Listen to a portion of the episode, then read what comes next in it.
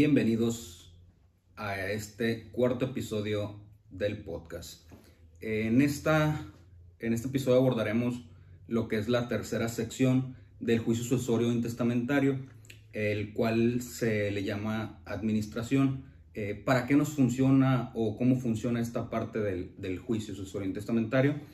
Eh, es para dar este, cuenta al juez que esté enterado quién va a ser el encargado de administrar los bienes por ejemplo, eh, puede ser albacea, que es la que le va a dar cuenta de, los, de los pagos que, se tengan que hacer sobre la herencia o todo lo relacionado con, los bienes, si hay frutos, si hay dinero, si hay alhajas, toda su, administración. Este, y de igual manera, si hubiera contratos de arrendamiento eh, sobre algún bien inmueble, pues ella tiene que recoger los, este, los pagos y se tiene que depositar lo que es al, al juzgado. Eh, también hay bienes no adjudicables como es el dinero. Si hay dinero líquido, realmente pues no, no se puede adjudicar porque pues ya es dinero líquido y tiene que depositar lo que es al juzgado.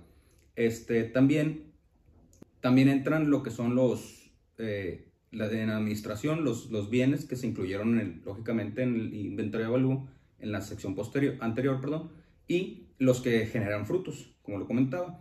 Generalmente, si hay un cónyuge supérsite, que es el, cónyuge que queda vivo, es el que tiene la, la posesión, la administración, y la albacea solamente fije como, como inspector, ¿vale? solamente estar checando, vigilando que realmente esté llevando a cabo todo de una manera correcta.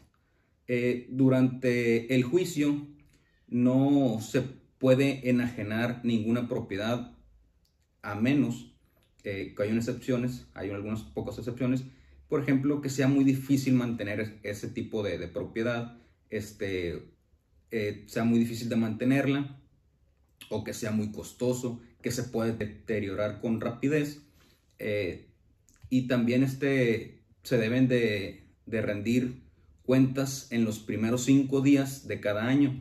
Eh, es lo que debe hacer lo, lo que es el albacea eh, ¿Por qué cada año? Porque eh, hay juicios que tardan este, bastantes años y este, por no haber llegado a un acuerdo o algo, entonces el albacea tiene que rendir cuentas dentro de los cinco primeros días de cada año.